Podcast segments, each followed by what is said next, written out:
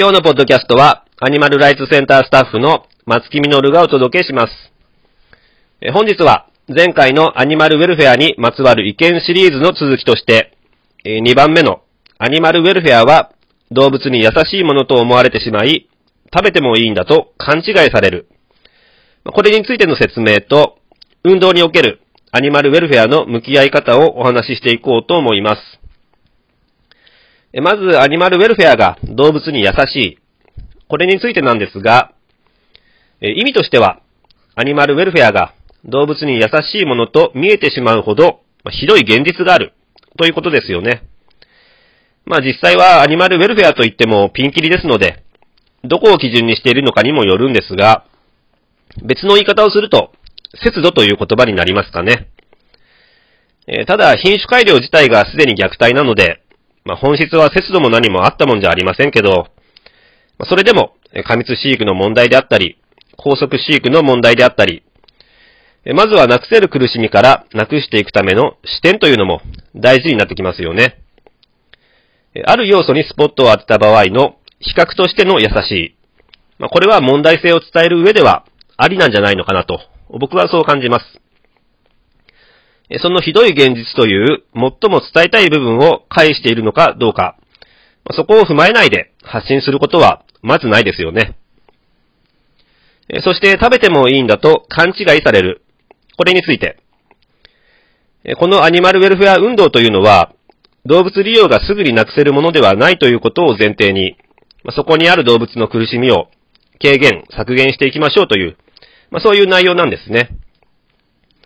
その流れの中で動物が苦しんでいる真実を伝え、向き合ってくださる方々へベストとベターの選択肢を提示するという、ま、問題視すべき問題性の周知と選択肢の提示ということなんですけども、これって主なターゲットは大多数の感覚である肉や卵のない生活って考えられないよねと、そういうような、そもそも動物問題に興味がない、そういう方々に、まずは問題性を知ってもらって、まずは一歩、この分野に踏み込んでもらうことを目的としているので、お肉や卵を食べてもいいんだと勘違いされるという観点はもともとないんです。それはアニマルライツやビーガン的感覚と混同してしまっていますよね。アニマルウェルフェア運動ってそういう直球勝負ではないんです。最終的な的は同じなんですけど、変化球で投げているんだと、そういうイメージをしてもらえると分かりやすいんじゃないのかなって思います。これって結局、問題に向き合う姿勢が整わずして、まあ、アニマルライツは響かないという、振り出しに戻ってくる話なんですけどね。アニマルウェルフェアに取り組むかどうかは、動物目線と運動目線を割り切れるかどうかなのかもしれませんよね。当たり前のことなんですけども、啓発は考えるきっかけを与えるまでしかできないんです。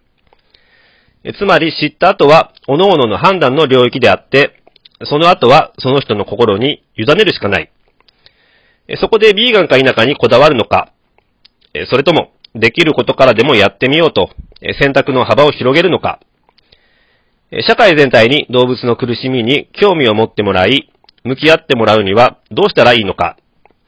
参画者を増やして、この運動を大きくうねらせていくにはどうしたらいいのか、